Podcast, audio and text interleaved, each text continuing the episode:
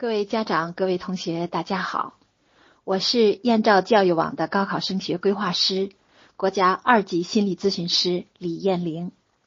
这些天不断收到家长信息，说孩子在家学习效果不好，注意力不集中，特别是高三考生的家长更是焦虑。所以今天李老师想和大家聊三个问题：第一，你的优势学习管道决定了你的学习方式和效率。第二，在家学习提升学习效率的两大因素和六大措施。第三，如何给自己定位，利用好这个超长的假期，弯道超车，成为黑马。为了保护学生的安全，阻断新冠肺炎进入校园，河北省教育厅近日发出通知，要求我省的各级各类学校开学的时间不早于三月一号。这一规定呢，对于所有的学生，特别是对于今年参加中高考的学生来说，真正的考验时刻到来了。在这个超长的寒假中，你是想超车还是想翻车？要看你的自律性强不强，学习方法对不对，学习效率高不高。高三的考生呢，这个时候本应该回到学校，在老师的指导下开展紧张而有序的二轮复习了。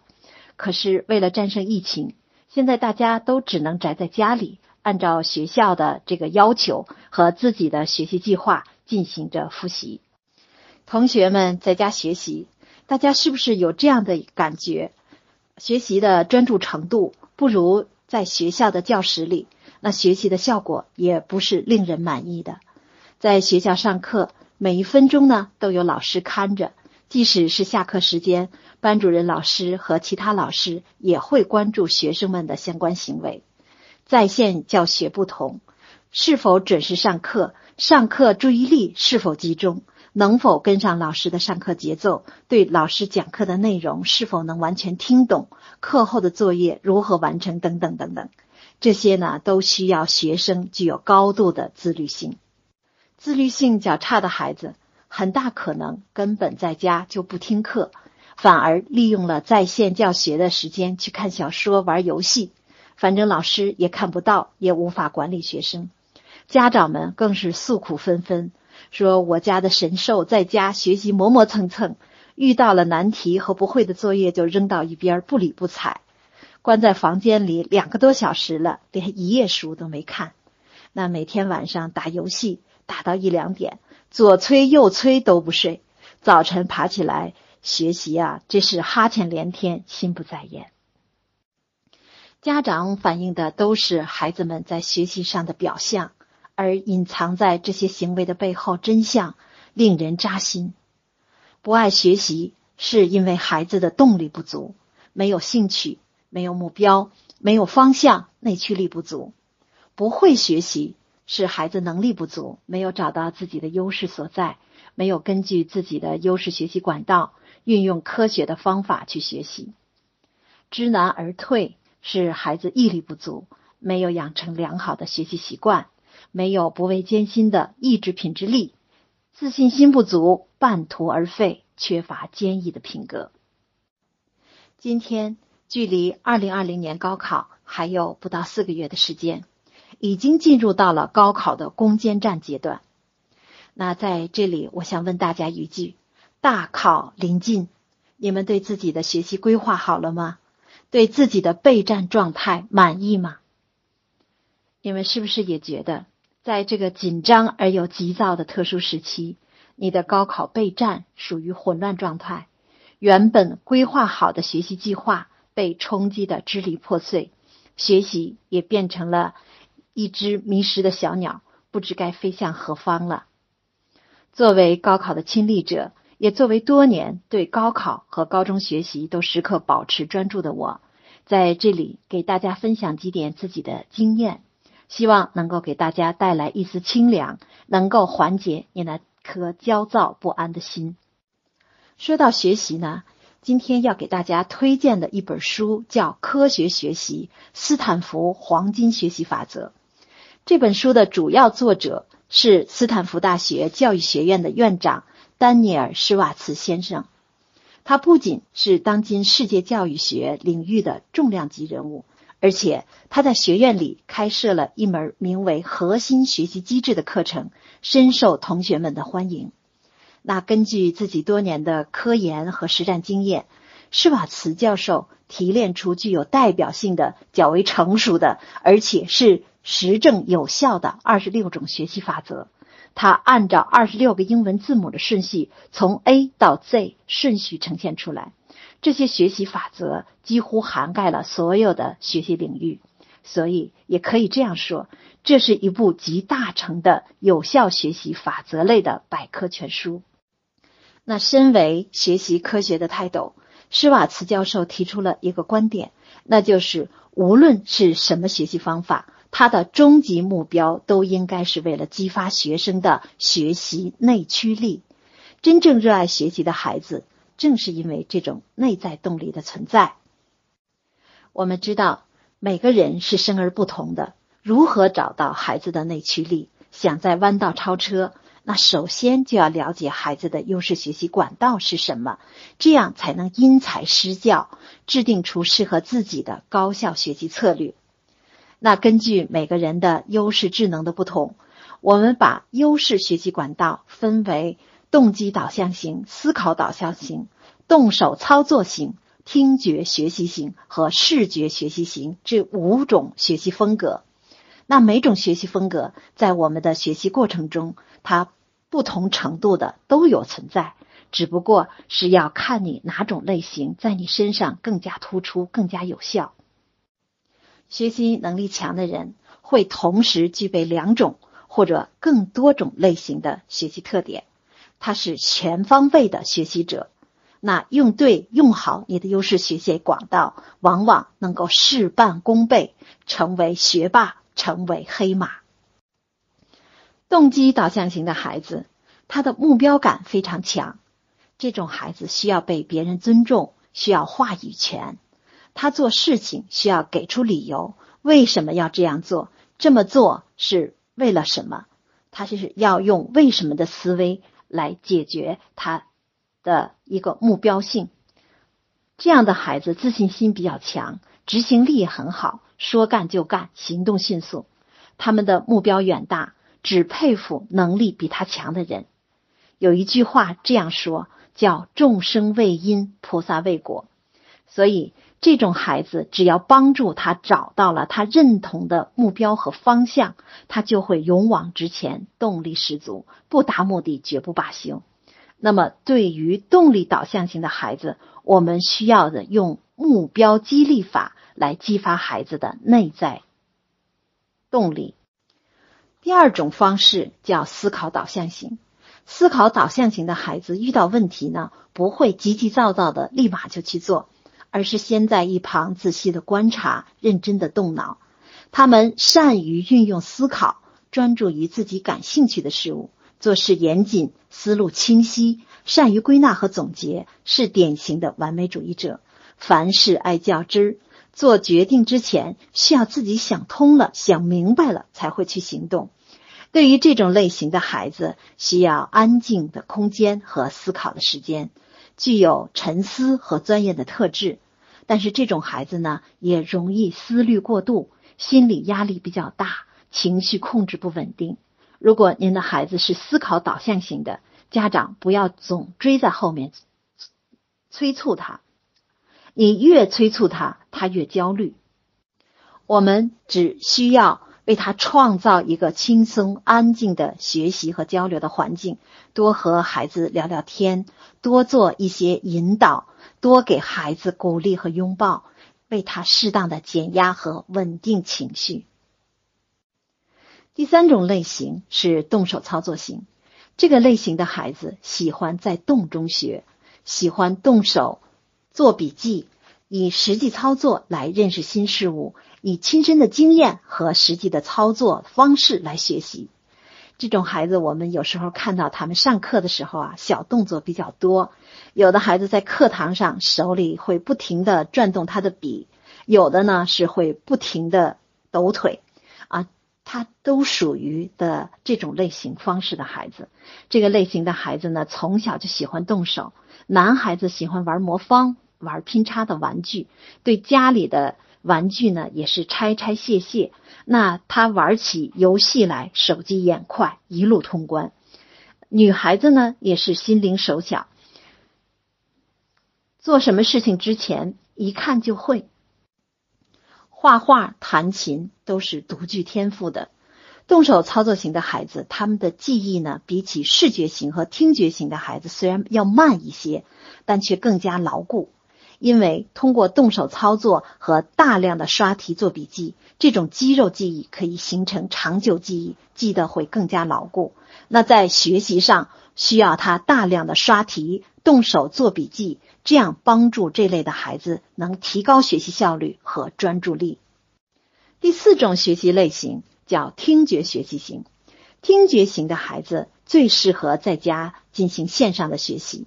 他们善用听觉来学习，他们的耳力、音准、声音、情绪的感受能力都非常强，喜欢与语音来增强记忆。对于课堂上老师讲的内容，百分之八十到九十都能接收到，都能听得懂。那这种孩子经过长期的训练，他更容易建立。语言、文学和音乐方面的专业能力，但是这样的孩子也有一个弱点，就是记得快，忘得也快。多用语音来记忆，多用语言来理解，那可以多听大自然或者是古典音乐。呃，用我们专业的术语来说，叫阿尔法波音乐，来激发他的听觉潜力。用古典音乐隔绝干扰，可以增强他的专注力。那也可以。通过有声读物啊，听演讲或者重复背诵的方式来增强学习效果。他们需要在安静的环境中才能安静的学习。嗯，对于记忆的知识，需要通过大量的大声的朗读形成二次记忆。第五种类型的孩子叫视觉学习型。视觉学习型的孩子以见为实。图像化的学习、记忆啊，这类的孩子呢，好奇心比较重啊，喜欢那种快速闪动的、色彩艳丽的、画面丰富的感官刺激。他们的观察力比较强，看书的速度也比较快，对色彩、图像记忆深刻。这种类型的孩子在阅读的时候，可以用彩色的荧光笔在资料和笔记本上分类，画出关键词，在学习。上可以用思维导图的方式对各门学科的知识点进行归纳和总结。各位家长，知人者智，自知者明。我们可以对照不同的学习类型，来有针对性的帮助孩子制定学习策略，用孩子的优势学习管道打通学习路径。那接下来，我和大家探讨一下。提升学习效率的两大因素和六大措施。在家学习要想提高学习的效率，一是需要集中注意力，二是需要自控力。这两个力其实都是自我管理的一种能力。我们首先来说集中注意力。法国生物学家乔治·居维叶说：“天才首先是注意力。”注意力就是学习的窗户，没有它，知识的阳光照射不进来。这个比喻呢，非常的形象。集中注意力学习，等于这扇门是打开的，各种知识可以进入到大脑中，学习的成效也就有了。门开得越大，我们学到的东西越多。一旦注意力涣散了，一切有用的知识和信息都是无法进入的。那么，影响一个人的专注力，它不外乎两大类因素：一类是外部环境的影响，第二是内在心理因素的影响。在家学习呢，不如在学校学习的效果好。主要的原因呢，是家里的干扰因素太多了。现在家里是满员的，所有的人都在家里，出出进进会有很多的声音。还有手机、电脑、电视、美食，这些都可能对学习造成干扰。那么如何应对？我们需要找一个安静的、不被打扰的学习空间来隔绝干扰。比如，我们在书房或者自己的房间学习的时候，可以把门锁上。如果家里人很吵，而你的家隔音又很差，那我建议你戴个耳塞或者耳机。戴耳机的话，千万不要听音乐，只是用来隔音，因为任何音乐在你学习的时候都是干扰。手机呢，需要重点的防御，它是让你分心的罪魁祸首。千万不要把手机放在身边，还说我绝对可以不碰它。那这种行为呢，只会让你分分钟的打脸。不和他待在一个房间，就是戒掉手机的最好办法。了解疫情可以让父母代劳，报体温可以让父母代劳，查阅小猿搜题、跟同学联系可以等到休息的时间。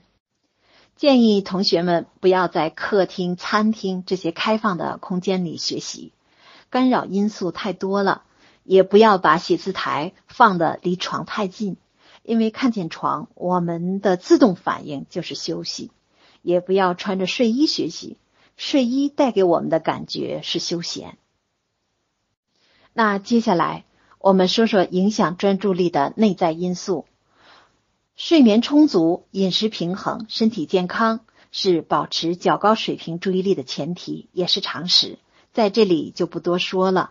我们重点说的是影响注意力集中的心理因素，包括动机、情绪与压力。先说动机，我们知道，一个人做事的动机越强烈，目的性越准确，意义也越清楚。他的专注力就会越稳定、越集中。那在学习上也是一样，有没有快速提高学习效率，进而提高专注力的方法呢？答案是肯定的。首先，我们需要了解提高学习效率的六大措施之一：制定目标、合理规划。什么是目标管理？我先给大家讲个故事。一九八四年。在东京国际马拉松邀请赛中，名不见经传的日本选手山田本一出人意料的夺得了世界冠军。全世界的人都非常好奇，他是凭什么取得如此惊人的成绩呢？在他的自传中，他是这样写道：“每次比赛之前，我都要乘车把比赛的线路仔细的看一遍，并把沿途比较醒目的标志画下来。”比如，第一个标志和是银行，第二个标志是一棵大树，第三个标志是一座红房子，这样一直画到赛程的终点。比赛开始后，我就以百米的速度奋力的向第一个目标冲去。等到达第一个目标后，我又以同样的速度向第二个目标冲去。四十多公里的赛程就这样被我分解成了。几个小目标轻松的跑完了。起初我并不懂得这样的道理，我把我的目标定在了四十多公里外终点上的那面旗帜上。结果我跑到十几公里就疲惫不堪了，我被前面那段遥远的路程给吓倒了。可见，要做一件困难而且需要很多时间学习的事情，我们需要把它拆成几个具体的步骤。这样会让我们更加简单，容易上手。高考备战是个综合性的大工程，考生要学会化大为小，在复习的不同的阶段制定相应的目标，比如制定每月的目标、每周的目标。在考上理想大学这个终极目标的指导下，我们可根据前一阶段目标完成的情况，适当调整后一阶段的目标，比如增减复习的内容，加快或者减缓复习的速度和强度等等。第二个措施是转换观念，坚定信心。比如，我们教孩子锁门这件事。你教孩子如何把钥匙插到锁眼儿，转动锁门。他学会的只是锁门这个动作。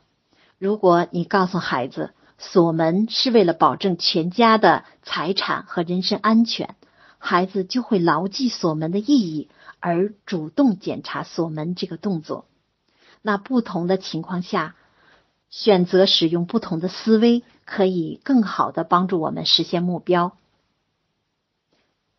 例如，我们家长呃都非常抗拒加班这件事。假如你要加班一小时，那么这时候你就把加班当做了多劳累六十分钟。如果我们转换思维，用为什么思维的方式告诉自己为什么要这么做啊？加班是为了提升我自己，是为了促进我的职业发展。这样一来呢？你就不会太反感加班这件事情，所以我们把这种方法教给孩子，让他转换思念观念。如果他认为假期就是用来玩的，在家就不是学习的地方，学习的目标可有可无，没有目标一样可以学好。这样的话，让他在家学习就非常的困难。如果我们转变思维。如果你坚信假期是弯道超车的好机会，是创造奇迹的好机会，在家学习正好可以落实高效的自主学习。那今天我将突破一百个单词，研究透彻一个数学章节。那么恭喜你，你就学会了制定自己的学习计划，你的专注力一定是比较好的。为什么要坚信呢？因为。据说人的大脑中啊，一天会有六万个念头飘过，真正影响你的不过就那么几个。你深信不疑的，可以被称为信念的那么几个。所以，我们一定要有意识的强化积极的观念，把自己定的目标计划清清楚楚的放在心里，让他们信念化。这样，你才会让你的。学习动机变得更加强烈。有目标的孩子在奔跑，没有目标的孩子在流浪。关于制定目标，如何制定自己的提分计划，我们在后续的节目中会详细的和大家进行讲解，在这里就不一一阐述了。第三个措施是调整情绪，接纳自己。情绪对与人的影响是至关重要的。你有没有这样的感觉？学习感兴趣的科目时，情绪积极，注意力集中，思考深入持久。即使遇到了难题，也会预期成功，认为我再想想就会有思路了。你不怕困难，甚至题目越难，你越兴奋。这样的状态呢，就是保持注意力持久的最佳状态，也是学习效果最好的状态。但是。不感兴趣的科目，因为你没有足够的知识来解决问题，这些科目就到处都是难题。一遇到难题，情绪就会变得低落，产生了犯怵、厌烦的感觉。脑子里想的是这些东西真没意思，你会预期失败，认为自己我做不来这些题，我脑子一学这科就变笨了。注意力涣散了之后，你会换作业。会起身喝水、上厕所、看手机，一系列的逃避行为就出现了。所以说，注意力不集中，除了动机不强，很大的原因是你的知识储备不够。遇到了难题时候，情绪低落，思维消极。薄弱学科的知识储备不够，你要接受这个现实。很多同学在高一、高二的时候不懂得用功，基础知识不扎实。这个寒假呢，正好是你查漏补缺、自主学习的大好时机。那根据二八原理，高考的百分之八十都是基础知识，语文、数学、英语单科成绩是一百五十分的设置，其中一百二十分是基础知识。如果上学期期末你的各科成绩没有拿到百分之八十以上这个分数，说明你的基础知识还掌握的不够全面。如果你的错题本上这个类型的题目频频上榜，说明这就是你知识网上存在的漏洞。这个洞只有你自己去补，没人能替你补。在学校，老师会根据教学进度讲课，特别是今年疫情结束之后，老师会带领大家争分夺秒的进行二轮复习，可能照顾不到你的速度和你的知识面儿，那么。我们正好可以利用这个假期，仔细的把你的各科成绩进行梳理，多做近五年来的高考真题，找到自己知识的黑洞，那做有针对性的专项训练和突破，弯道超车成为黑马，这不是没有可能。再举个例子，我们很多学生英语成绩上不去，很大一部分就是不背单词。考试大纲要求掌握三千五百个单词，你可能只记住了两千多个单词。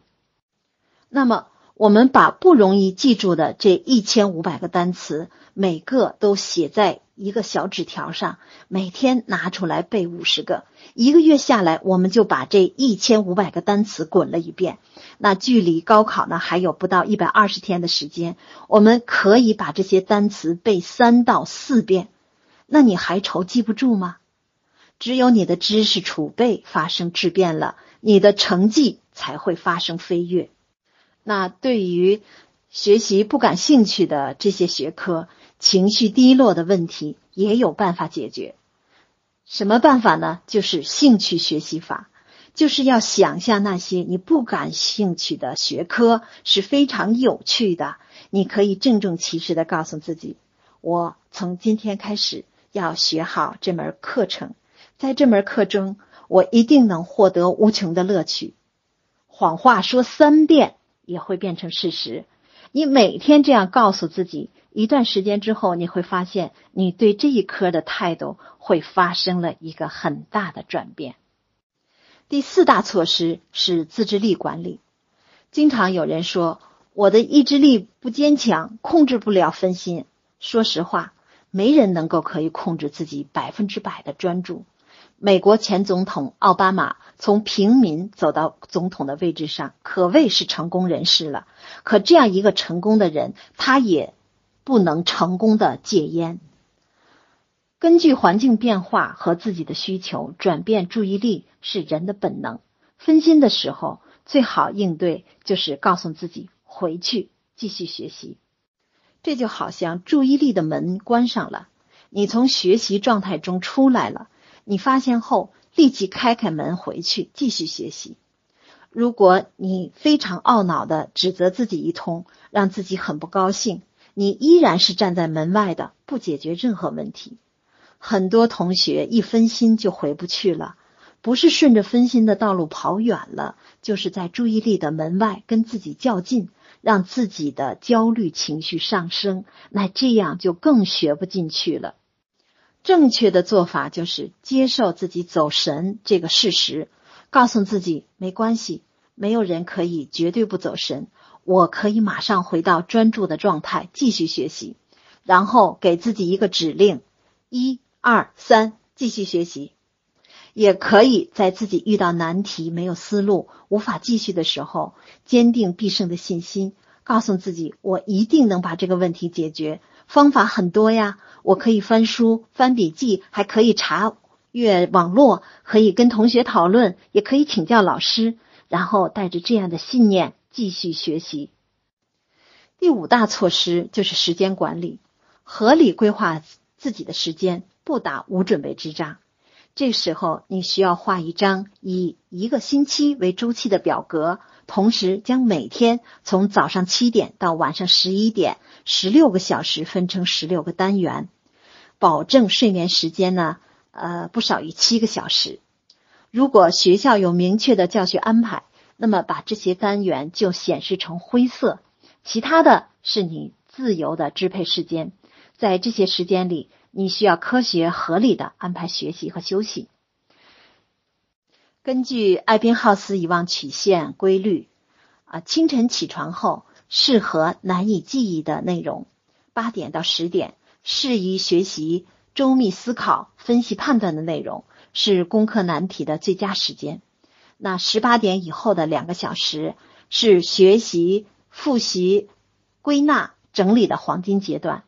晚上临睡前呢，复习难以记忆的内容，因为在睡梦中，大脑的海马体会继续加工记忆这些信息。如果孩子专注力的时间很短，在这里呢，我可以给大家介绍一个番茄时钟管理法来进行训练。这个训练呢是适合所有的学龄儿童。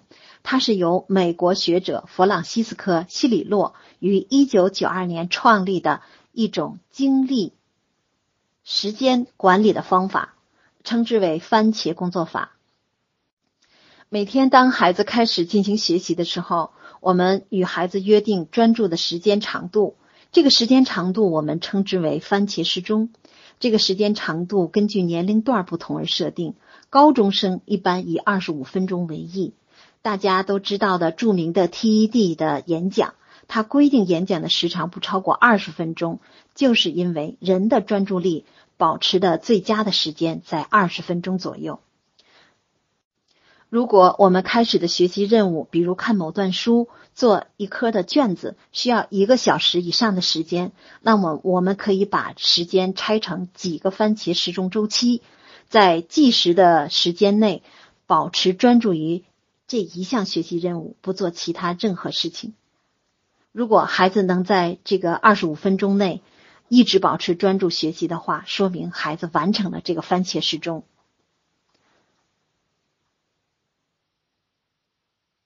也可以让孩子休息五分钟，活动一下，喝喝水，方便或者给孩子一个小的奖励。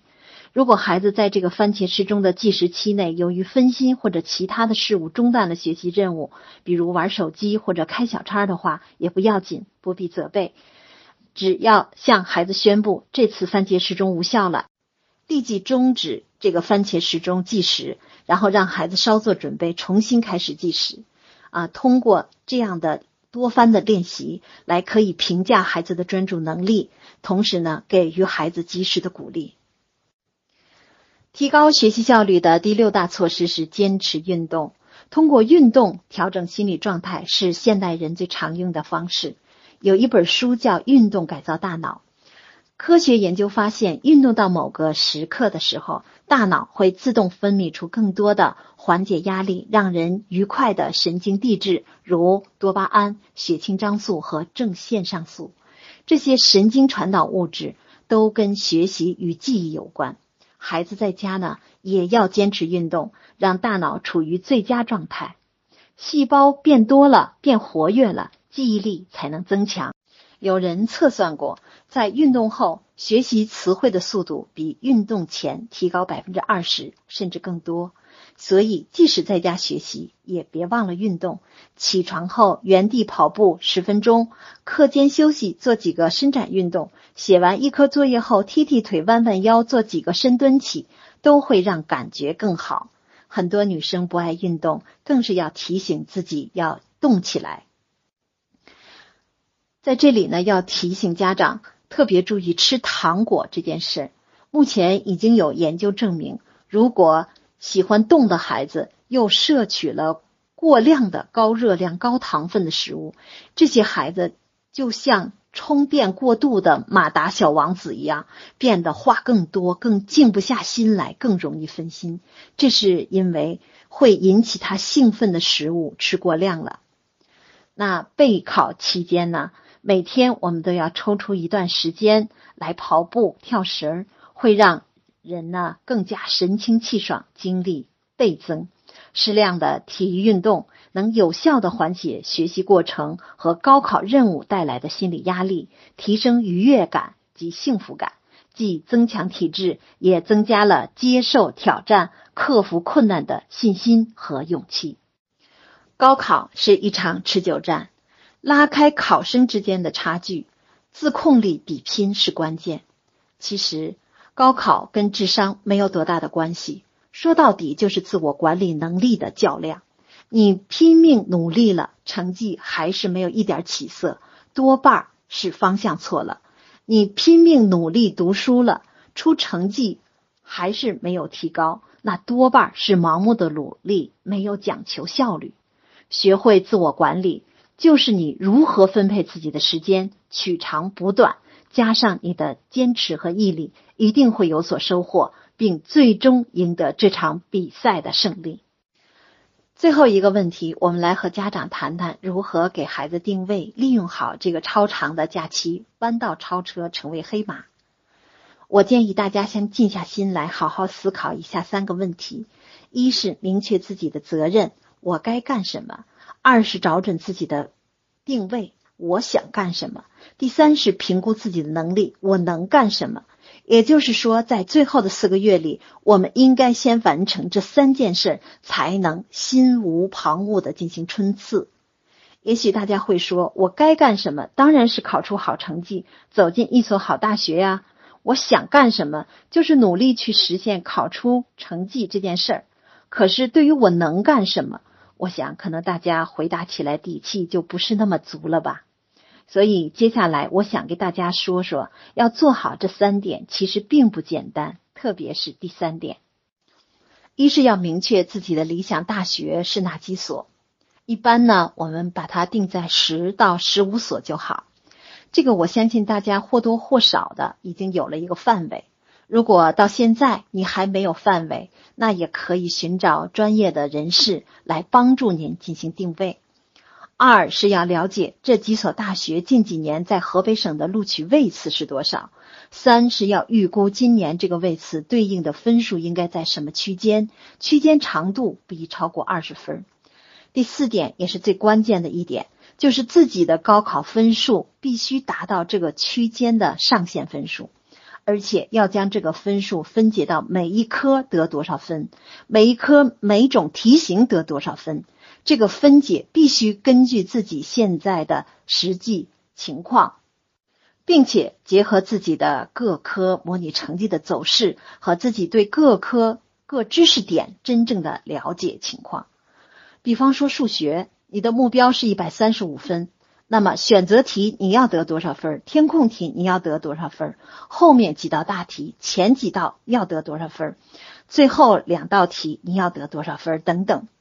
当然，这个不能盲目的啊，胡乱的一通就算完成任务了，而是要学会做试卷分析，通过考试卷子或者通过做近几年的高考真题来分析整张试卷的知识点分布，你对相应知识点的掌握程度，来对你的知识体系进行全面的梳理，做到心中有数。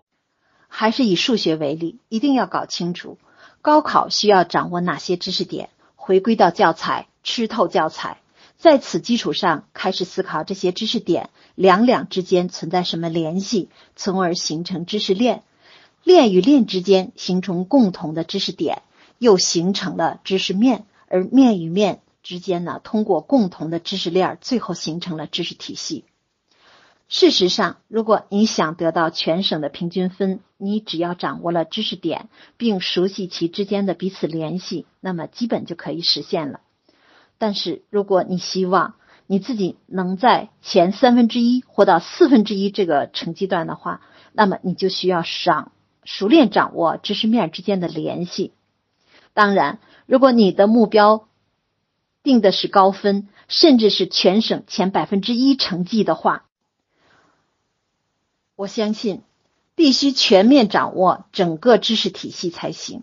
所以，这些知识的储备不是补课可以解决的，它一定是你自主学习才能掌握的。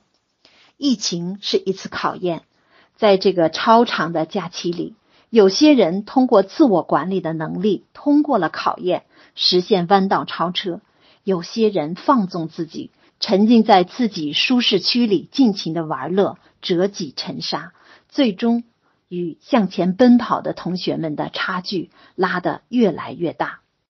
面对疫情，我们一定要相信国家，相信我们社会主义制度的优越性，相信疫情终究会过去，相信疫情必定会被战胜。面对高考，我们要相信自己，每天都要给自己加油鼓劲。高考，我们也一样能够取得胜利，在六月的盛夏感受成功的喜悦。最后呢，祝愿各位考生高考顺利，梦想成真。谢谢大家。